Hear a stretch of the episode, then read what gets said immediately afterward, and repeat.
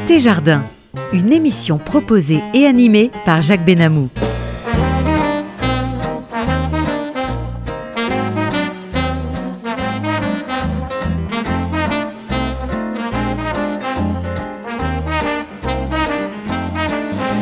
Eh bien oui, bonjour chers amis, vous êtes bien à l'écoute de RCJ 94.8 sur la bande FM.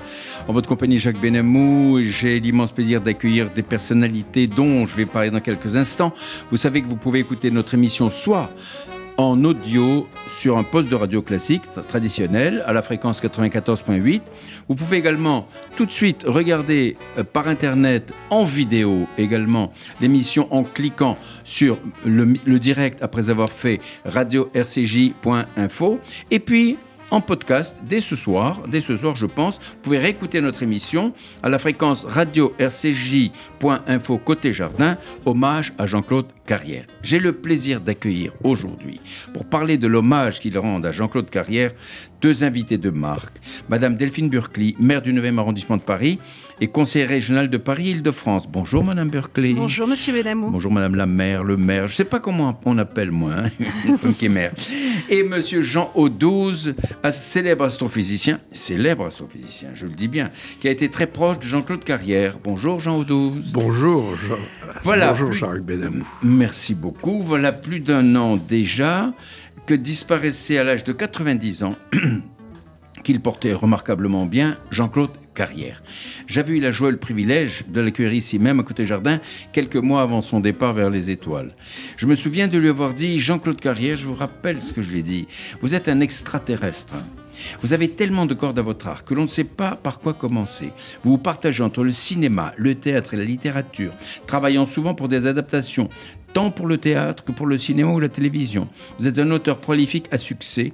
Vous avez écrit plus de 80 livres aussi remarquables et remarqués les uns que les autres en particulier les grands succès comme Einstein, s'il vous plaît, Fragilité, Tous en scène, Le Mahabharata, euh, Croyance, La paix, La vallée du du Nouveau dans l'invisible avec Jean Audouze et Michel Cassé, deux éminents astrophysiciens, et j'en oublie. Ceux qui vous connaissent disent que vous avez vécu mille vies en étant un médecin de l'âme. Je me souviens qu'après avoir toutes ces qualités au cours de l'émission, il m'a répondu je suis aussi agriculteur. Et ça, je trouvais que c'était fantastique. Né dans une famille où il n'y avait ni livre, ni une image. C'est incroyable quand même. Aujourd'hui, Madame Delphine Burkley, maire du 9e arrondissement de Paris, et Monsieur Jean Audouze, euh, éminent astrophysicien, vous avez commencé dès le 8 février dernier à rendre un vibrant hommage à, à notre ami Jean-Claude Carrière et à sa mémoire. Tout d'abord, pouvez-vous nous dire comment vous l'avez rencontré pour la première fois, Madame Burkley, Madame la maire?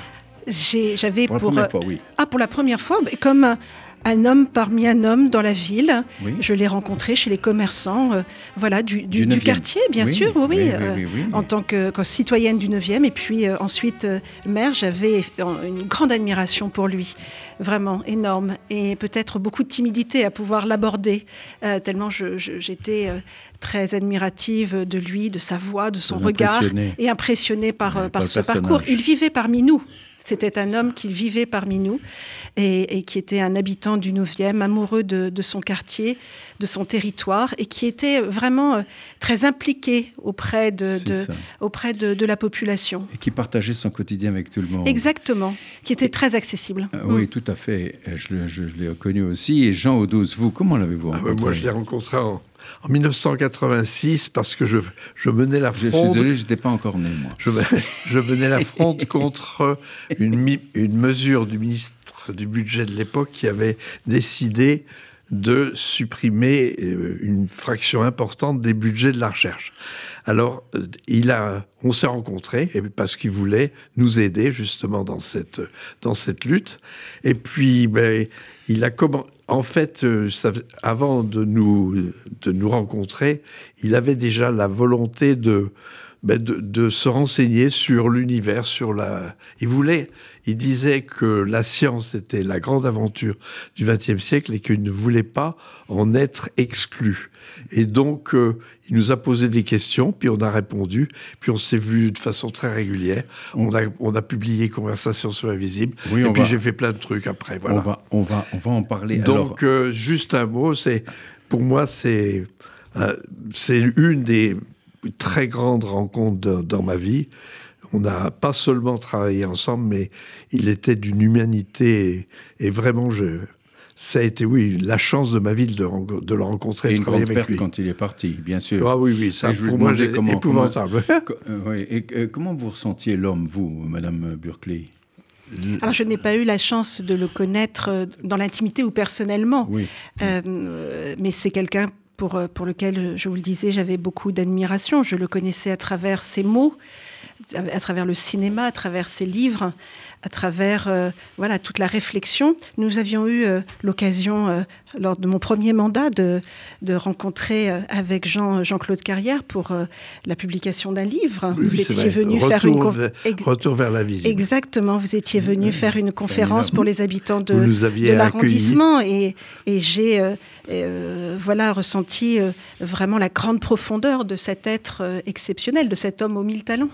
Est-ce qu'il faisait allusion des, des fois à, la, la, paysannerie dont il était issu. Euh, cette paysannerie disparue, puisqu'il disait Je suis agriculteur. Euh.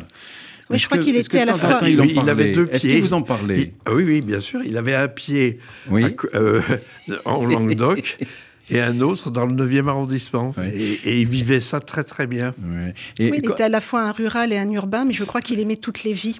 Oui, oui. Euh, je me souviens d'une anecdote de Nahal, son, son épouse, et de Chiara. Voilà, il avait, il avait besoin d'être accessible et de, et de rencontrer, voilà, que ce soit un agriculteur, une, une nounou dans un square, ou euh, voilà, de, de, connaître leur vie, de pouvoir dialoguer avec tous ces êtres. Humain, il aimait la vie. être humain. Exactement. Et à, quel, à quel moment euh, est-il venu s'installer dans le 9e Il est venu s'installer dans le 9e dans les années 60. Oh non, même avant. Ou peut-être fin 50 Non, non. Je crois que dès qu'il a terminé ses études à l'école normale supérieure de Saint-Cloud, c'est-à-dire dans les années 1900, euh, un peu avant la, euh, attendez, je veux pas ah bah non, c'est après la guerre. Après, la, guerre, oui. oui. vers les années, vers les années 60. Voilà, voilà, vers les années 60, il s'est installé euh, d'abord euh, rue La Bruyère. Oui, et puis, et puis ensuite dans cette, dans cette maison absolument incroyable. Ah c'est une maison, voilà, rue Victor Massé, cette maison qui porte son âme, qui euh, c'est lui habitait cette maison, mais c'est plutôt cette maison qui habitait Jean-Claude ah, Carrière,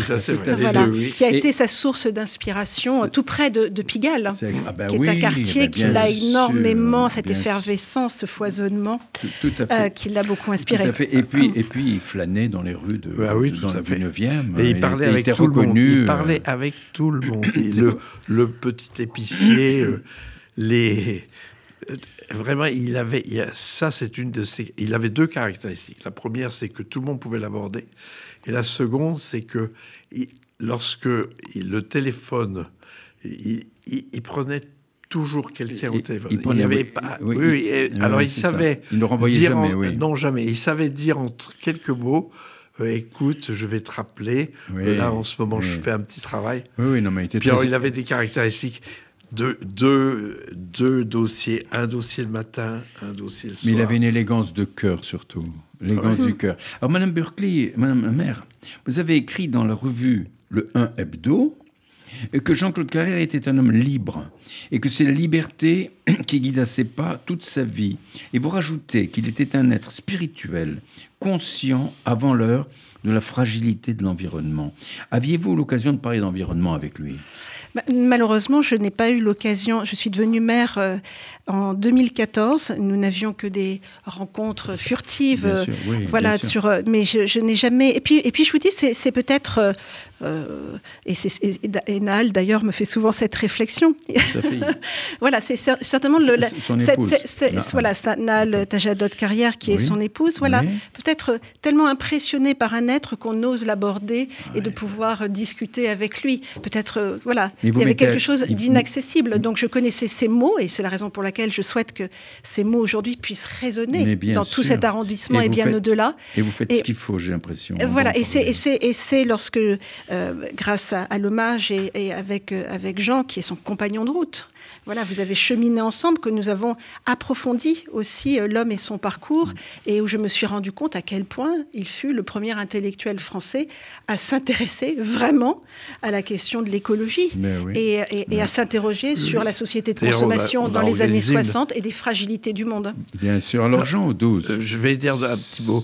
Oui, mais bien Pourquoi sûr, je suis heureux Alors d'abord, c'est Delphine qui a eu l'initiative de me demander euh, de, qui m'a appelé à, ses côtés. Voilà, donc, je, le, répète. Oui. Mais euh, si vous voulez, ce, pourquoi il y a deux vraies raisons pour lesquelles euh, j'ai adhéré tout de suite à cette à, participer à cet hommage. Le premier, c'est que j'ai objectivement trouvé que les pouvoirs publics, les, le ministère, etc., n'ont absolument pas rendu hommage à lui, non seulement à sa mort, mais aussi de son vivant.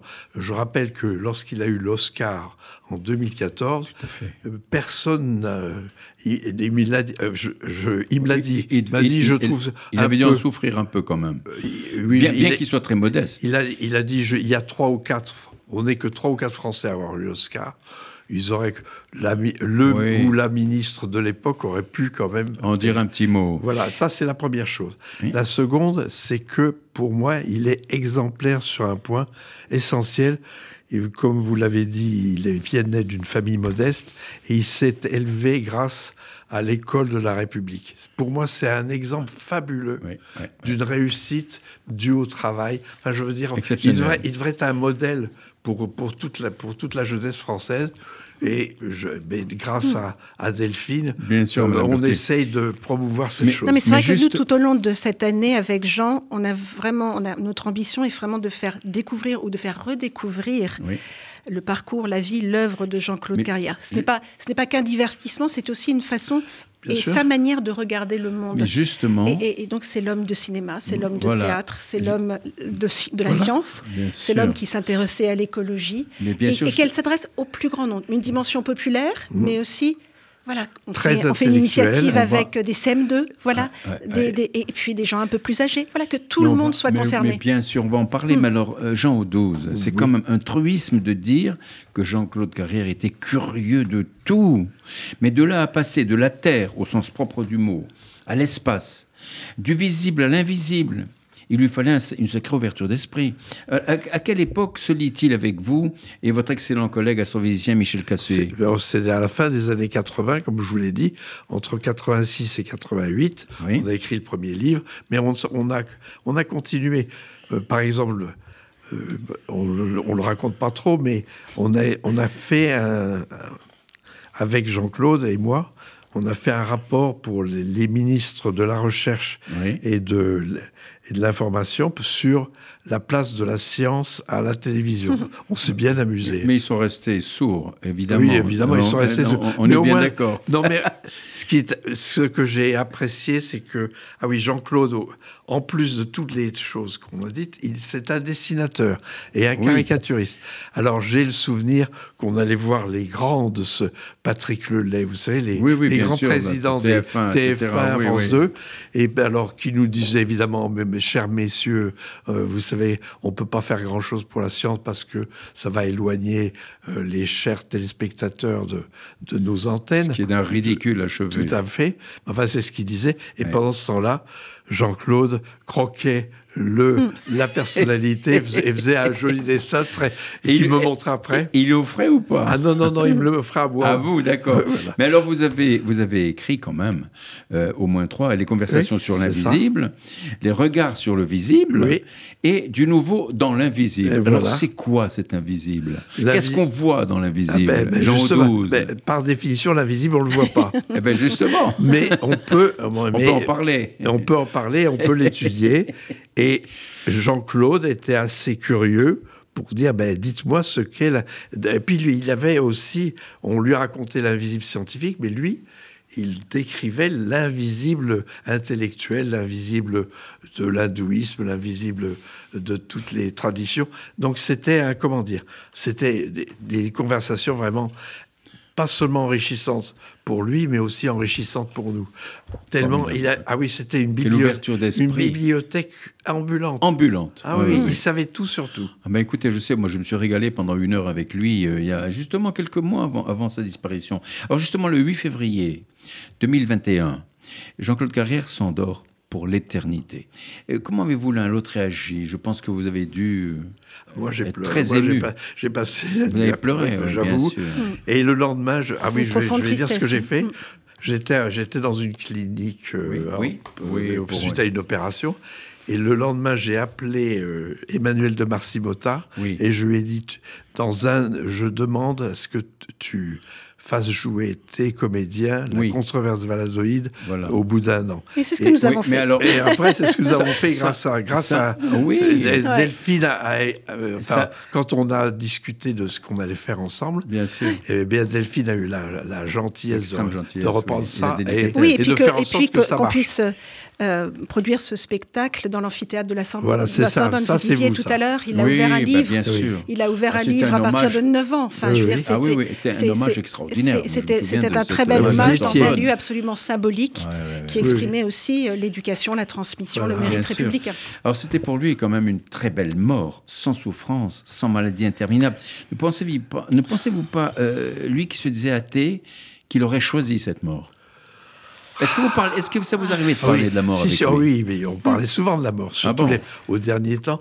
Alors pour lui, euh, c'est justement cet hommage, c'est aussi pour le faire, pardonnez-moi, mais pour le faire mentir, parce que Oui, oui. il avait cette façon de dire les choses. Et pour lui, la mort, c'était la fin. Pouf, ça Oui, s'arrête. terminé. Terminé. On tire le Par rideau. exemple, il Ouais. a été très ami avec Jean-Pierre Coff. Et le jour de sa mort, il a dit, ben voilà, euh, il est parti. Euh, alors ça, ça le touchait beaucoup, mais Oui. et comment dire, pour lui, Oui, c'était c'était terminé. Et alors, avec. Delphine, ce que nous... J'essaye de le faire mentir. Mais oui, ça, parce qu'il continue à vivre en nous. et il vit en nous. Voilà, et, ces et mots on résonnent. montre- et on montre qu'il est toujours parmi nous, Et est- comme alors- euh, Mozart est pour les musiciens, etc. c'est- Il est, il est invisible, Voilà. mais il est toujours en nous. Mais il est toujours voilà. en vous, c'est sûr. Alors, vous avez justement l'un et l'autre décidé de rendre un vibrant hommage à ce personnage hors du commun, qui était Jean-Claude Carrière, en organisant toute une série d'événements, dont le premier a eu lieu le 8 février dernier, euh, dans un À la Sorbonne. juste après son décès, à la Sorbonne, en présence d'une foule très émue. Je me rappelle, j'étais Mhm. là, c'était extraordinaire. Et puis le 21 mars dernier, Madame Burki, vous avez rebaptisé officiellement Mhm. le Square d'Anvers, dans le 9e arrondissement, Square d'Anvers, Jean-Claude Carrière. Simplement pour notre information, hein, la décision euh, est de votre ressort en tant que maire du 9e ou bien, Bien vous devez sûr. avoir l'autorisation de la mairie Mais de Madame- travaillé en, j'ai- de nous avons travaillé en bonne intelligence avec les services de la ville de Paris. J'ai Oui. j'ai proposé, je cherchais un lieu qui, euh, qui ressemble à Jean-Claude Ah ouais, Carrière. c'est charmant. Euh, qui Square euh, voilà parce qu'on peut on peut dire voilà on peut baptiser une rue une place Euh, mais j'ai proposé et, et, euh, à Jean à, à, à- à Madame Tajadot Carrière son épouse à, Oui. ses filles Iris et. Chiara ce, ce square parce que c'est là où il emmenait Chiara lorsqu'elle était euh, petite. petite, ce square C'est il un, lieu qui, c'est un lieu qui parle, bon, ce qui parle déjà parce que c'était un écrin de verdure Oui, et que lui a écrit hein. sur la fragilité du square. monde, sur la biodiversité. Hein, dès les années 60, 70, euh, il parlait des ravages de la société de consommation Tout sur notre fait. environnement. Donc euh, c'est un jardin, c'est un jardin où se côtoie euh, toute une population, Bien quelle que soit sa condition euh, sociale. C'est un jardin qui se Mhm. trouve vraiment euh, mitoyen d'un grand lycée parisien, le lycée Jacques Decour, et je, et je tenais avec Jean à ce que Mhm. cet hommage soit réalisé aussi avec le concours des jeunes, voilà, parce qu'on est dans la transmission, Mhm. Oui, les textes de Jean-Claude Carrière oui, sont absolument. étudiés dès la première. Très opportun. Euh, nous avons, euh, avec des troisièmes, travaillé sur la controverse de Valladolid. Voilà, c'est la transmission. C'était quelque chose qui, euh, ben, je crois, était absolument fondamental beaucoup, pour, pour Jean-Claude Carrière, et c'est c'est ben la raison pour laquelle. Voilà. Et, et donc, ce, ce, ce square, finalement, cochait un peu toutes les cases, si vous me permettez. ça, et en sûr. plus, il y avait quand même une dimension que, qui est. Et, je comprends lorsque je, Jean dit, mais euh, voilà, on- l'hommage de la nation n'a pas été à la hauteur. Mais c'est Ah, une- un homme qui avait une, une carrière internationale Une- et une époustouflante. carrure, et également une carrure carrure internationale époustouflante. Vous parlez de lui à New York, à Oui. Mexico, à Téhéran. Oui, Euh, ils connaissent, ils connaissent.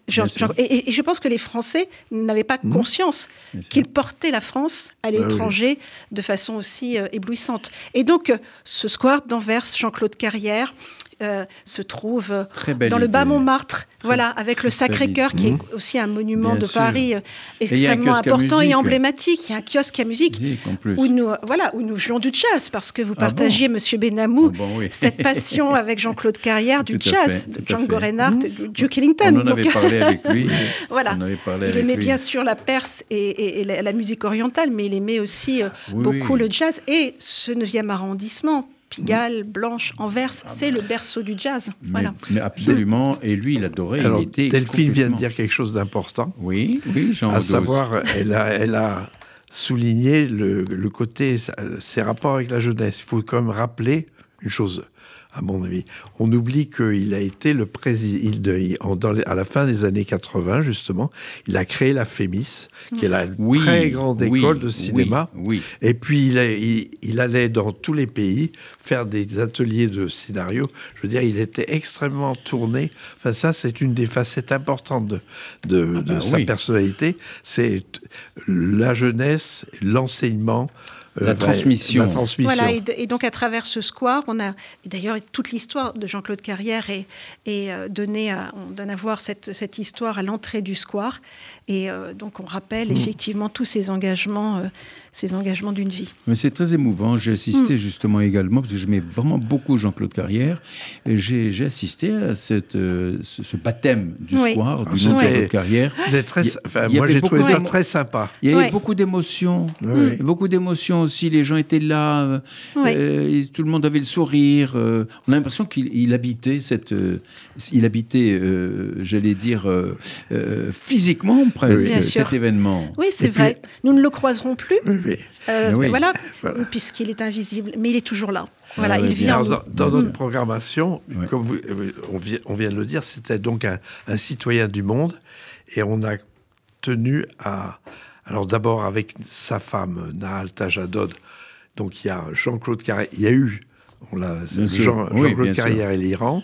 Sûr. On aura à la rentrée Jean-Claude Carrière et l'Inde. Ah oui, c'est ça. Ah, très et- bien. et- Mais justement, oui. justement, on va parler, on va parler du, du programme. Alors, depuis le 15 février dernier, bien sûr, et jusqu'au début 2023, hein, donc euh, il y a des mois, vous organisez toute une série d'événements, certains à la mairie du 9e et d'autres ailleurs. Est-ce que vous pouvez nous donner une idée de ces, vêtements, chez- de ces événements chez Et des événements qui s'adressent, vraiment des événements qui s'adressent à tout public. Ce sont des projections de films, évidemment, Oui. il appartient au Oui. panthéon du 7e art. Il y a euh, des représentations Le théâtrales. oui. Et je veux noter, euh, je veux mentionner, euh, parce que nous avons une troupe de théâtre en résidence à, à la mairie du 9e, qui a travaillé, une jeune troupe, qui a travaillé sur un texte de Jean-Claude et qui se produira au théâtre de l'œuvre Ah. le 12 juin prochain. Donc euh, voilà, avec, Théâtre de avec, de l'Œuvre. jeunes, avec des jeunes qui auront travaillé à l'adaptation d'un d'un texte de, de Jean-Claude. On travaille euh, à des représentations théâtrales, représentations cinématographiques, et puis à des conférences, Oui. à des conférences euh, sur des sujets euh, Le de ciné- au- Au, société. point de cinéma, je vous interromps, il y avait le, le film Le Retour de Martin Guerre. Ah bah, Ah bien bah, sûr, la semaine dernière, fabuleux. fabuleux. Oui. Et puis Cyrano de un Bergerac, bien sûr. Oui. Cyrano Voilà. de Bergerac, bien Et Il y sûr. aura Danton, Il y aura Danton, il y aura la piscine. Il y aura la piscine, bien sûr. Bien sûr. Et puis, et puis euh, on ne Jean- fait qu'effleurer, malheureusement. Mais, bah, Parce qu'il bah, en a écrit sûr. 5, 80 et on en montre une dizaine. quoi, Mais voilà. oui, bien sûr. Mais vous, vous euh, euh, Jean Audouze, le jeudi 23 juin, 22 Eh oui, je- Oui. à 19h, il faut le dire, les dernières nouvelles du ciel par vous et Jean-Claude Carrière, présenté par vous-même, Sarah Belviso et Charles-Roger Bourg. Eh ben, Et à, ça- quel, à quel endroit auront lieu Alors ça, c'est la mairie du du 9e. 9e. À la mairie 6 du rue de 9e. Roux, Voilà. Oui, Oui, alors d'accord. ça, c'est. Pourquoi c'est un. Alors, c'est vrai que je serai en scène parce que je suis encore vivant, voilà. Oh, oh, Mais oui. bah, enfin, non, non, non, mais c'est pas ça. Mais d'après les informations que j'ai, vous allez vivre jusqu'à 120 ans Ah hors oui, taxe. au moins. Ah oui, d'accord. Hors oui. taxe, la taxe à 33% quand C'est ça. Non, mais c'est pourquoi? C'est un texte que nous avons élaboré, Oui. Jean-Claude Carrière et moi. C'est-à-dire c'est qu'on a mélangé des textes poétiques et philosophiques Oui, oui. que, que Jean-Claude Carrière a instillés. Et puis moi, je raconte qu'est-ce qu'un trou noir, enfin des petites choses. quoi, Voilà, Non, mais moi, ce qui m'intéresse beaucoup, c'est Oui. effectivement quand on projette Cyrano de Bergerac ou Martin Guerre ou avec Louis Garrel, euh, l'homme fidèle, bien sûr, il- voilà, que, que ces personnalités puissent venir. Jean-Paul Rapneau est venu, Jean- Louis Garrel est venu, euh, certainement qu'Alain Delon viendra à la fin de l'année. Bien sûr que ça attire du monde, voilà. Que pour, pour beaucoup, c'est un divertissement. Mais nous, ce qui nous intéresse, c'est de leur, de leur faire découvrir une autre facette de Jean-Claude Bien Carrière sûr. Et- sur et la le- fragilité de l'environnement avec Brice Oui. Lalonde et Maud Lelièvre il y a quelques, il y a quelques jours. Et- Et, et puis, puis- et puis avec Atik Raimi et, Oui. la Perse, l'Afghanistan. voilà. C'est inter- amusant que la façon aussi dont, par exemple, Louis Garrel ou Ra- Rapneau, chacun de nous enfin ceux les, qui avons eu la chance de travailler avec lui, on raconte à peu près, à la fois à peu près la même symphonie, avez- mais avec des tessitures différentes. Hmm. Euh, Par exemple, Louis Garrel, c'est amusant parce que nous, on, on l'a vu, on, est, on préparait euh, du nouveau euh, Oui. vers l'invisible oui. en même temps qu'il préparait. En même, je vous l'ai dit, il faisait deux choses à la fois, toujours, Oui. systématiquement. Donc, le matin, c'était nous, et l'après-midi, c'était Louis Garrel et le, le, le- le mari fidèle. Et donc, euh, c'est amusant parce que Louis Garrel a raconté, au moment où on a montré son film, euh, comment il avait interagi et comment il avait eu la chance, comme je l'ai eu moi, ou Jean Bien sûr, Michel Cassé avec lui, bien sûr. Oui, et- avec lui, bien sûr. Et, et donc, et, et- et où Daniel Vigne l'a raconté il y, a, il y a quelques jours. Donc, c'est ça qui est intéressant. Ouais. C'est pas seulement de faire venir des personnalités, Oui. mais ces personnalités éclairent Le personnage, le personnage. encore. Ah ouais, c'est- Mais Alors là, euh, là j'ai une liste quand même. J'ai Oui. j'ai une liste. Le lundi 27 juin, à l'automne du Centre national de la Cinémathèque, c'est ça, Non, de- 230 du CNC. boulevard Raspail. Voilà, au CNC, puisque, puisque tous ces film. événements, nous avons Oui. réussi à réunir autour de nous des partenaires Formidable, qui, formidable. euh, qui, qui aimaient Jean-Claude Carrière et qui sont venus aussi euh, euh, nous, nous aider à, à monter cette année. Je pense au CNC, je pense à la SACEM, je pense à la SACD. Très importante. Et puis, vous avez cité le journal Le 1, qui est Oui, également partenaire, et bien. également, qui, Un que je montre à qui, nos auditeurs. voilà, le qui est un, numéro voilà, hors série et qui est diffusé tout au long de cette année. Euh, euh, à fait. Jean-Claude Carrière. Alors malheureusement, on arrive au- pratiquement au terme de notre émission. Je voulais simplement citer un petit peu les événements. Le, le 7 juillet à 19h, Jean-Claude ça, Carrière et l'Inde. On, on le- euh, C'est c'est euh, c'est un peu modifié, pardonnez-moi. alors, Euh, alors, alors, si vous pouvez, si vous oui, pouvez nous énoncer, énoncez-nous Oui, les oui, événements. oui, non, non, non, pas du tout. Au contraire. voulez pas, hein. Au contraire, Jean. Non, alors, je- je- donc après le 27 juin, il y a relâche pour l'été. Oui. 25 Enfin, août. le 27 juin, nous avons une soirée avec Atik Raimi Voilà, c'est ça. sur Euh, un- une projection de son film au ça. siège du CNC. Mais je vais dire juste les, les Oui, oui, all- 4 ou 5. allons-y, hein. allons-y, allons-y. Le 25 le- Ah. euh, donc le vin bourru, un spectacle présenté par un artiste du Languedoc à partir de- du livre de Jean-Claude. Oui. Qui raconte son, son enfance Voilà. et sa vie dans les Corbières et le Minervois. Le Hmm. 30 août, on projettera Milou en mai. Ah oui, ben oui. ben oui. Et là, ce Le- sont des projections et, et la, la représentation Oui. théâtrale se fait dehors, dans une cour. Ah, Donc à euh, quel- voilà, à c'est un- à une soirée. Toujours Là, on à est, la- on est à à la mairie du 9e. Ah, Alors, voilà. Là, essentiellement, euh, voilà, les, les- les- les événements se déroulent à la mairie du 9e, mais C'est pas seulement, parce que je vous parlais de- du théâtre de l'œuvre, hein, puisque euh, nous avons un partenariat avec, euh, avec le théâtre et la compagnie euh, de, de, de, Mm. de- de- de théâtre, Arc-en-Ciel Compagnie. Euh, et puis euh, à la SACD aussi, je, je- voilà, Oui, tous voilà, les partenaires auront un petit bout de, l'année chez eux. formidable. Oui, c'est ça. Et alors, Et vous puis, avez- eh ben, on- on- Le- Juste un mot. Oui. On, on illustrera le fait qu'il a été un homme de radio, qu'il a, qu'il a écrit des chansons. Oui. Euh, enfin, enfin, voilà. Donc, il y a plein de trucs. Et puis, euh, qu'est-ce qu'on peut dire d'autre? Alors, mais mais- mais Donc, peut-être Jean- qu'une année, mais Jean, une année Jean-Claude ne suffit pas, il va falloir qu'on fasse une deuxième Ce année. sera le 27 Oui, mais justement, bien sûr, peut-être vous allez continuer ça, mais Jean- simplement la question que je voudrais vous poser, bah, il y a un programme, une programmation Bien sûr, extraordinaire. Comment nos auditeurs peuvent être informés de cela? Par quel canal? Par Est-ce que-. Alors, Alors, par- Madame par- la maire. Alors, ils peuvent être informés sur le site de la mairie du 9e. Ils l'ont été pour les six premiers mois Oui. euh, par le, le- le journal Oui. Le 1. Et puis, grâce à vous, Monsieur Benamou, puisque on faire des émissions sûr, comme, la vôtre Oui, fait mais- que mais- nous, mais sommes peuvent- connus. Alors, mais- sur, sur le site internet de la Voilà. mairie du 9e. Il faut aller sur le site internet Voilà, de la mairie du 9e. exactement, exactement. C'est quoi l'adresse du site hein? Alors, c'est. mais- www.mairie09.paris.fr Bravo, Jean. Mais il connaît tout par cœur, monsieur l'astrophysicien. Il n'a pas la tête- il a pas tête que dans les étoiles. Ah, hein? non, non, il non. a les pieds sur terre. Alors, donc, euh, je, je, je trouve que c'est absolument merveilleux, c'est extraordinaire. C'est un challenge que vous, que vous lancez là, c'est formidable. Euh, donc, je, je conseille à nos auditeurs d'aller sur le site de la mairie de Paris, 9e, 9e. Jean au 12, encore une fois l'adresse. www.mairie09.paris.fr www. mairie09.paris. Paris. Voilà, .paris.fr. Allez-y, n'hésitez pas. Et tous ces spectacles sont gratuits. Ah oui, entrée Bien libre, bien sûr, mais bien c'est- sûr. C'est C'est formidable. c'est- Et, et on rencontre pas seulement, euh, évidemment, on rencontre Delphine, on rencontre moi, mais, surtout, sûr. surtout, surtout, on rencontre des personnalités autres, tout à fait éminentes. C'est formidable. En tout cas, moi, je vous souhaite tout le succès que vous méritez. Merci, monsieur Madame Benamou. Maire du Merci 9e. beaucoup. Monsieur Merci. Jean Audouz, Merci, monsieur. Benamou. et, et tous deux proches, si vous voulez, de ce cher Jean-Claude Carrière. Je vous dis, vous avez compris, ne me dites pas merci. Hein, on vous dit pour pas merci. réussir vos événements. Voilà, merci, au revoir. Au revoir. À bientôt, revoir. monsieur Benamou. Au Au revoir, revoir, merci. monsieur Benamou.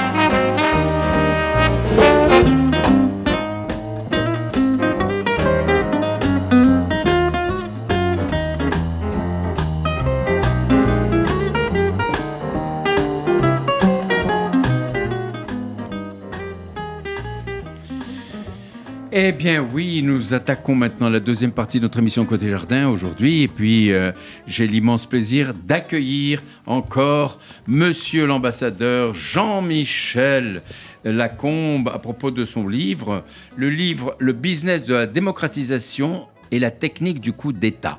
Un livre passionnant que je vous recommande de lire. Il est publié aux éditions de l'Armatan. Voilà, et il n'est pas très long, mais il est très dense, très intense. Jean-Michel Lacombe, je voudrais simplement rappeler que vous êtes diplômé de l'École des langues orientales, l'INALCO, et de l'Institut d'études politiques de Paris. Après différentes affectations diplomatiques au Quai d'Orsay et aux finances, vous avez été ambassadeur de France au Bangladesh, à l'île Maurice et en Birmanie, puis pendant quatre ans, chef de la mission de l'OSCE, l'Organisation pour la sécurité et la coopération en Europe, en Géorgie.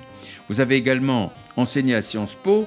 Vous venez de publier aux éditions L'Armatan le très intéressant livre que je vous, vous ai montré, que je vous remontre à nouveau intitulé Le business de la démocratisation et la technique du coup d'État.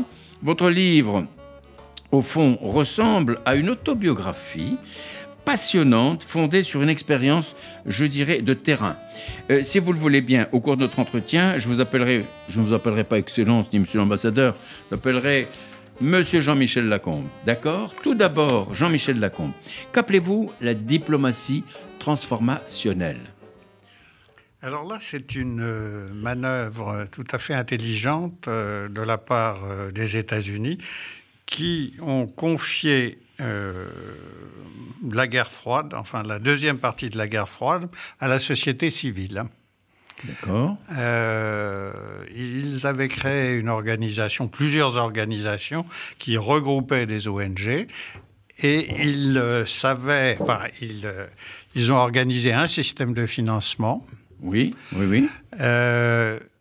une ONG chargée de former les militants, qui Mhm. s'appelle la, la NED.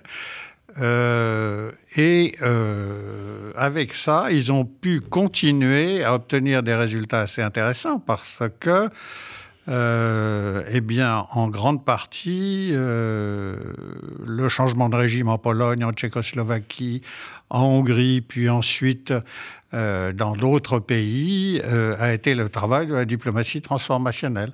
On ne confie plus, on fait la différence entre les opérations tordues, genre CIA et violentes, et la, de- la diplomatie transformationnelle qui est par essence non violente. On s'appuie sur les réseaux sociaux, on s'appuie sur l'Internet. Très à la mode. hein. Et euh, eh bien, on arrive à créer des courants favorables à un changement de régime. euh, c'est, on peut dire quand même que ça a été un, un succès important. Formidable. Alors, Jean-Michel Lacombe, monsieur l'ambassadeur, que vous inspire aujourd'hui la situation en Ukraine? Comment voyez-vous son évolution? Vous qui connaissez parfaitement cette région du monde. Alors, euh, bah, c'est très inquiétant. c'est inquiétant parce que euh, il y a d'un côté. Comment vous voyez la suite? Comment vous voyez le, le- le- ça, hein? Euh, l'évolution je, je crois que le président Poutine n'arri- n'arrêtera pas tant qu'il ne sera pas servi en ce qu'il estime le nécessaire. Alors, quels sont le les, les, les- objectifs? C'est, je crois, malheureusement, de faire coïncider. Il y a deux Ukraines, une. Ukraine occidentale et une Ukraine Orientale. russe. Oui, Russe, c'est ça. euh, Oui, le- russophone. D'accord. Russophone ne veut pas dire pro-russe, mais ça, ça ne l'intéresse pas. Ce qu'il veut, c'est en gros faire coïncider la carte de ses conquêtes avec la partie russophone de l'Ukraine. Alors ça va très loin. C'est tout le Donbass, ça va jusqu'à Odessa, euh, et ainsi de suite. Donc, euh, je crois qu'on est embarqué dans une affaire euh, assez sinistre et j'espère qu'il n'y aura pas des dérapages parce que la grande tentation euh, du président Poutine, s'il n'obtient pas ce qu'il veut, c'est d'employer les grands moyens. Et les grands moyens, c'est des frappes sur les pays qui sont autour de l'Ukraine, qui sont couverts par l'article 5 et qui, Qui soutiennent militairement euh, les Ukrainiens. Bien sûr. Alors, on dit que Poutine serait malade et, et qu'il serait de plus en plus contesté au, au- au sein du Kremlin. Est-ce que c'est vrai, ça? Moi, j'en crois pas un mot. Ah bon? Alors, c'est vraiment une technique euh, Ah oui, c'est classique ça. Le mensonge. de, de dire euh, euh, ne vous inquiétez pas, il n'est pas là pour longtemps et ainsi de suite, il s'en va. Alors que je. Il a l'air en pleine forme, pourtant, Moi, quand je on le le vois, voit. il est un peu grassouillet, mais enfin, à part ça. euh, Ouais, rien du tout. Certains disent que ça peut être de la cortisone. ça peut oui, être- oui, oui, oui. Bon. Alors, d'après ce que j'ai entendu dire, oui, il a eu un accident du LM qui lui a tassé les vertèbres. Ah. Mais euh, bon. euh, Parce qu'il fait de l'ULM. Voilà. Eh bah, c'est un la- sportif. En tout cas, il il, aime, il donner l'impression d'être un grand sportif. voilà. Alors, on peut constater, euh, Jean-Michel Lacombe, que l'Occident, dans sa majorité, fait bloc autour de l'Ukraine. Et- mais la riposte russe s'est pas fait attendre. Avec le, le chantage à l'énergie et la menace nucléaire, est-ce que vous pensez qu'il qu'il serait capable d'aller plus loin dans cette menace, sur la menace nucléaire? Alors, le chantage à l'énergie. euh, Oui, remarquez, le- il- le- il, il veut qu'on le paye en, en roubles, etc. Oui, mais oui, j'ai l'impression qu'il y a une évolution là en ce moment. Là. Non, non, le, chantage à l'énergie, ça a toujours existé. Mhm. À chaque fois qu'il commence des guerres, hein, c'est que le prix du baril est haut. oui. Hein, euh, en 99, le prix était euh, de 20 dollars. Euh, en 2008, il est passé à 100 dollars. Et ça a été la raclée donnée aux Géorgiens. Oh là là. Euh, en 2013, euh, le cours du pétrole est soutenu et c'est l'attaque sur la Crimée. La chute des prix en 2020 a ralenti le mouvement. Et puis, quand euh, le baril est remonté à 190 en 2021, eh ben, c'est l'histoire ukrainienne qui se préparait. Et c'est une tradition. En 79, euh, lors du deuxième choc pétrolier, et la multiplication du prix du baril par 10, il y a eu l'invasion de l'Afghanistan. Ben donc c'est toujours à ce moment-là, donc mieux vaut surveiller les cours du pétrole Eh pour oui. savoir où Mais on justement, va. il il semblerait qu'actuellement, il y a- il y a une évolution, que certains pays d'Europe euh, réduisent leur, euh, leur demande pétrolière vis-à-vis de la, de la Russie. Euh, oui. Qu'en oui, pensez-vous? Oui, oui, non, mais c'est pas ça le plus important. Euh, euh, leurs ressources en devises, euh, les Russes, c'est euh, le gaz. C'est ça, Voilà. Hmm. Alors de gaz, ben, on continue à acheter du gaz euh, aux Russes. aux Russes. Et on le paye en roubles. Euh, on- alors ceux qui sont récalcitrants et, et qui veulent continuer en dollars en disant mais c'était dans le contrat. Eh ben eh oui, ben, bien il- sûr, il y a des il- contrats à long, à long terme, le Euh, oui, temps est voilà. corpé, Alors ça il, il répond, mais, euh, il répond pas, il coupe le gaz. Ah, carrément. Ah ben il y a deux ou trois pays qui viennent d'en faire l'expérience. Oui. oui. Ah oui, mais Oui, ça, oui, oui, bon. ça- ça, au point de vue économique, ça doit être une catastrophe quand même. Euh, hein. pour les Allemands, c'est impossible Ah en ce oui, moment. parce, ben, parce qu'ils sont très dépendants, justement, très du, du gaz dépendants. russe. hein. Alors, Alors- il y a une règle qui est assez simple. hein. Plus on est proche de l'ex-URSS, plus on dépend de son gaz. Ah ben, évidemment. Voilà. Parce qu'il y avait les réseaux de pipe héritiers de l'URSS. Tout et à voilà. fait, tout à fait. Bon. Alors vous évoquez fort à propos dans votre livre les manœuvres héritées de Staline, les manœuvres des Russes pour la manipulation des minorités ethniques, encourageant ces minorités à demander la sécession, l'indépendance, voire le rattachement à la Russie, comme la Transnistrie, l'Abkhazie et l'Ossétie du Sud. Euh, on a pu constater justement euh, des- les techniques militaires de, de commando pour récupérer la Crimée et encourager la cession des deux provinces russophones dans le Donetsk et le Donbass. Et Louhansk, pardon, pardon, pardon, pardon. Et le Louhansk, c'est ça. Alors comment expliquez-vous ce mode opératoire? Ah Ça n'a pas changé depuis Staline ou quoi non, oui, tout à fait. Euh, Pourtant, il y a une, une libéralisation, une ouverture. euh, Staline prenait, quand un pays lui paraissait euh, trop euh, agité, il prenait de la population dans une autre partie de l'Empire et la mettait au milieu. Ah, Alors, en- quand je suis arrivé en Géorgie, ils- euh, euh, les Vous étiez ambassadeur en Géorgie. Euh, non, j'étais chef de la mission de l'OSCE. Oui, c'est-à-dire l'organisation pour la sécurité et la coopération en. Europe. D'accord. Et ils étaient en train de faire éclater en morceaux la Géorgie. L'Abkhazie était partie, sécession. L'Ossétie du Sud, sécession. L'Adjari, que les Géorgiens ont pu récupérer, sécession. Et ils méditaient encore une autre sécession, l'affaire des Mesquettes. Et on a Alors, pu... c'est quoi les mesquettes? Alors, bon, on a pu arrêter ça juste à temps. Eh ben, les Mesquettes, c'était une minorité turcophone Oui. qui était installée dans le sud de la Géorgie C'était des que- musulmans. C'est des musulmans. Des musulmans. D'accord. et que Staline avait déportés. Ah. Euh, Et- et- ils avaient déporté pour les mettre où? Ah ben, les disperser sur le territoire, pour Carrément, reprendre oui. l'expression russe. D'accord. Et, bon, en général en Sibérie. Bon, euh, Pour limiter, pour limiter les risques. Ah euh, ben oui, oui, oui, pour, parce que cette minorité musulmane, dans la partie de la Géorgie qui est juste en face de la Turquie et juste en face de l'Arménie, Oui. euh, lui posait, euh, pouvait présenter un problème. Donc, euh, ils ont été déportés, 300 000. Il y, a, il y a eu 80 000 morts dans la déportation. Et voilà. Comme c'était en pleine guerre, les hommes étaient au front et bon, l'affaire a été réglée rapidement. Et puis, quand je suis arrivé, ils ont recommencé en créant deux ONG pour demander le retour en Meskheti, c'est-à-dire l'endroit d'où ils avaient été séparés. oui, oui. Alors, réintroduire des familles, des familles euh, musulmanes euh, en Meskheti, dans cette partie de la Géorgie, qui se trouve d'un côté en face de l'Arménie et de l'autre côté en face de la Turquie, euh, c'était essayer d'allumer un baril, un baril de, de poudre, poudre. de Ouais. poudre, Bon. Alors, euh, il y a eu des négociations interminables. Euh, les Russes m'ont demandé s'ils pouvaient recommencer la déportation. Ah oui. Parce carrément. oui, ah oui, carrément. Oui, oui, oui, oui.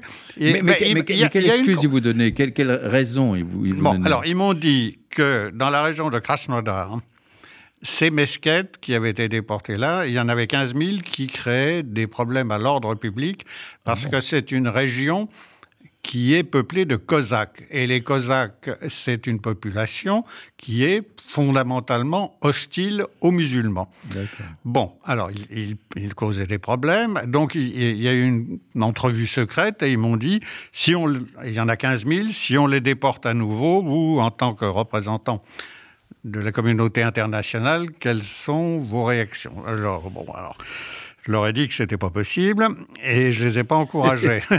et puis ensuite, et je leur ai rappelé surtout qu'il y avait une succession d'États. C'est-à-dire que quand euh, la Russie était devenue euh, indépendante, que l'URSS était partie, Mhm.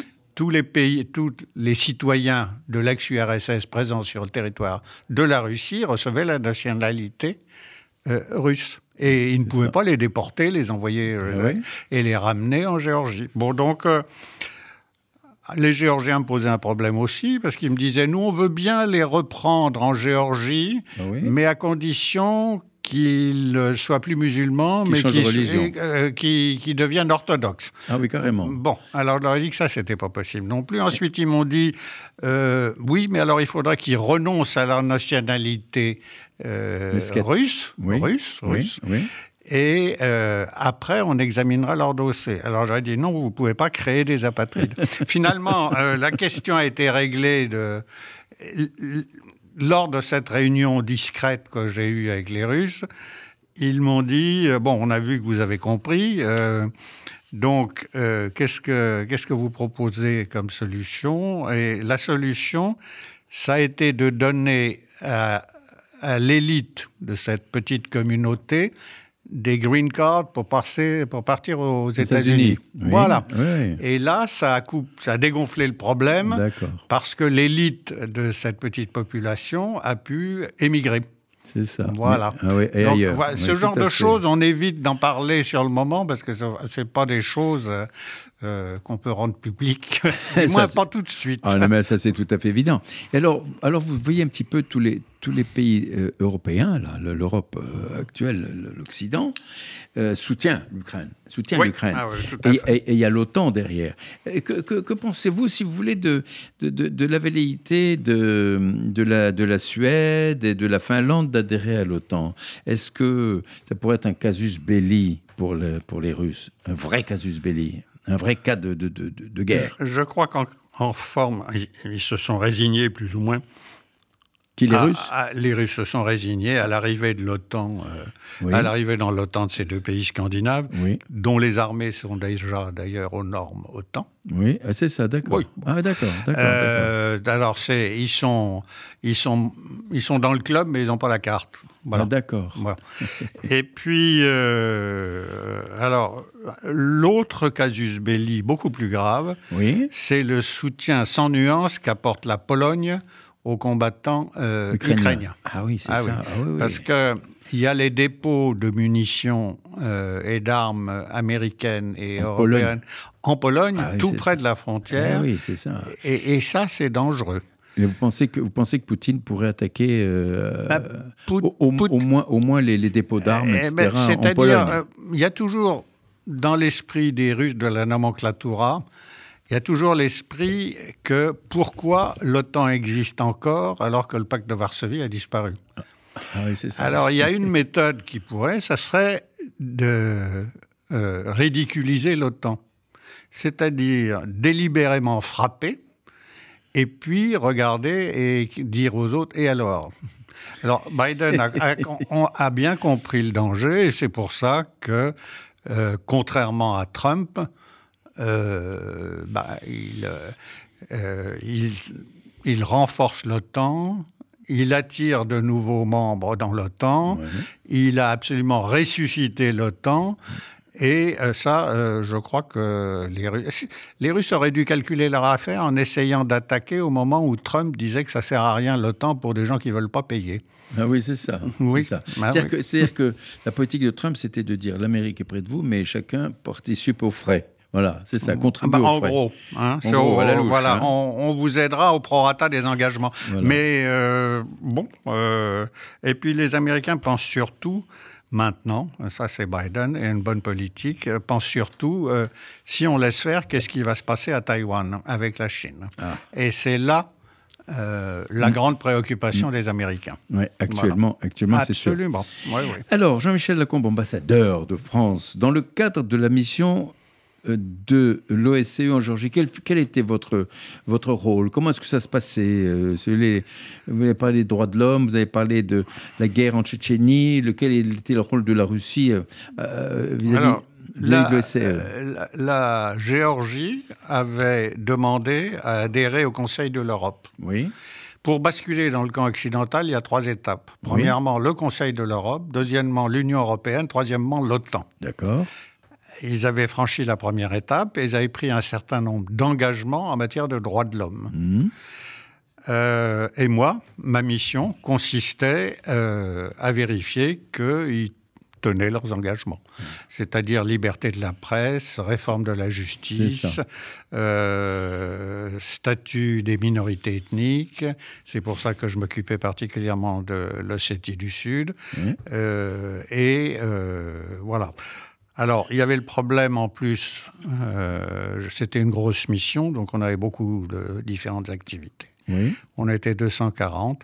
Et il y avait un gros problème qui avait surgi quand les Russes ont aplati les Tchétchènes.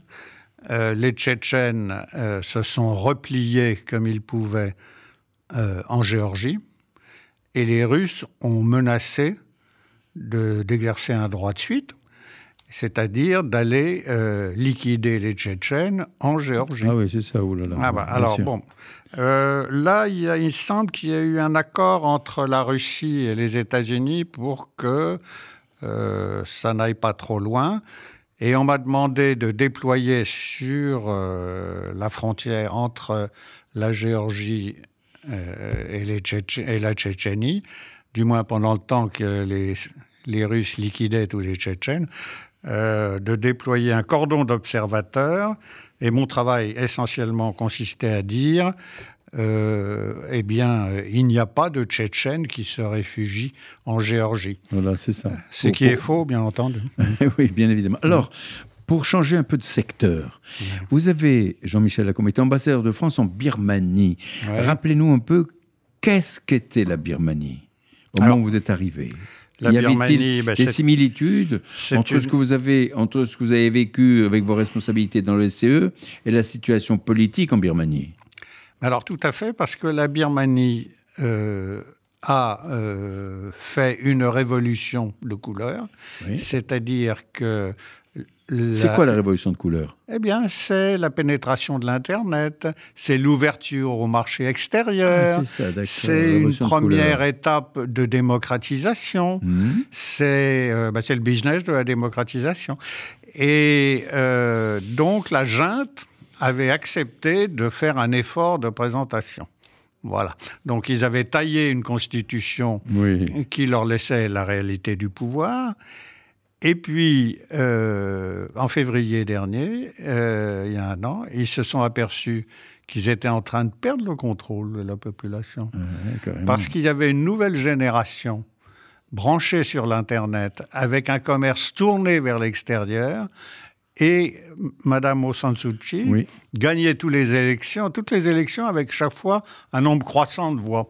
Formidable. Donc, donc, alors, ils se sont dit, euh, ça suffit comme ça, en gros, et ça a été la répression, l'armée est intervenue. Et, hop, et puis l'incarcération de Madame Kyi. Alors elle, vous l'avez rencontrée, vous, quand bah, oui, quand elle était. Ah bah, j'avais un contact très indirect parce qu'elle était, euh, arrêtée. Eh oui. Et, il y avait l'armée tout autour. L'armée tout autour. Alors bon, euh, mais on avait, on avait des contacts de différentes manières que je préfère pas décrire parce que ça peut resservir. Et euh, bon, bah maintenant la situation est à nouveau bloquée ben et l'armée a tout verrouillé. Et c'est intéressant de voir qu'est-ce qui va se passer? Et les Chinois observent ce laboratoire euh, attentivement parce que est-il possible, une fois qu'un pays a eu la transformation de la diplomatie transformationnelle, mhm. est-ce qu'il y a un retour à la baisse? Est-ce qu'il y a un retour en arrière? Est-ce qu'il y a un cliquet à la baisse? Comment ça fonctionne? Alors, That is the question. voilà. En, un mot, en un mot, quel est l'avenir de la Birmanie aujourd'hui? Euh, Sinistre. Ouais, c'est-à-dire, en plus. Ben, on pense, euh, euh, on s'occupe plus de la Birmanie, on s'occupe de l'Ukraine. Euh, le focus est, sur l'Ukraine. La Birmanie, eh bien, la répression s'accentue. Et puis, l'économie est en train de sombrer. Ah là là. Le contrôle chinois s'accentue. Je sais, franchement, il y a un début de guerre civile. Oui. Mais qui doit être réprimé de façon ah, épouvantable. tout à fait. L'armée, l'armée birmane. Mais elle est euh, soutenue par la Chine. La par Chine, les Chinois. Oui, oui, oui, la Chine. Euh, Et l'Inde aussi, non L'Inde. Parce qu'il y a le problème des Rohingyas aussi. L'Inde, non, c'est le Bangladesh à qui les Rohingyas posent un problème. Parce que qu'est-ce que c'est que les Rohingyas? Ce sont des musulmans qui ont décidé de quitter le Bangladesh et de s'installer en Birmanie, poussé par l'administration coloniale, bien sûr. qui faisait comme Staline, euh, prenait une minorité dans le pays d'à côté, dans l'Empire, et l'amenait au milieu de l'autre, et ça fournissait les petits cadres de l'administration coloniale. Et puis, ça, et puis s'affichait la pagaille. Ça la pagaille. Alors, vous voyez, malheureusement, on arrive au terme de notre émission. En une minute, euh, le président de la République a décidé de, de, faire un sort à la diplomatie française. Alors, dites-nous un petit peu, comment est-ce que vous vivez ça? Bah, euh, Pas très bien. Enfin, euh, il y a une grève actuellement au Quai d'Orsay. Oui, il y a une grève au Quai d'Orsay. Alors les grèves au Quai d'Orsay. Ça se passe comment, une grève au Quai d'Orsay ben, On met un bandeau disant je suis en grève et on continue à travailler. Ah, c'est ça, d'accord. Et l'administration du Quai d'Orsay à Paris, d'abord, à l'étranger, les ambassades ne ferment pas en disant on est en grève. Non. Il y a une mission de service public qui est assumée. Mais, mais, il y a une prise de position et puis euh, la boutique va continuer à tourner avec euh, une quarantaine de hauts fonctionnaires, les sous-directeurs. Ben, ce sera le, mot de la fin. Euh, Jean-Michel Lacombe, je vous remercie. Le temps passe tellement vite. On aura d'autres occasions de se revoir à côté jardin. Je vous remercie, Jean-Michel Lacombe.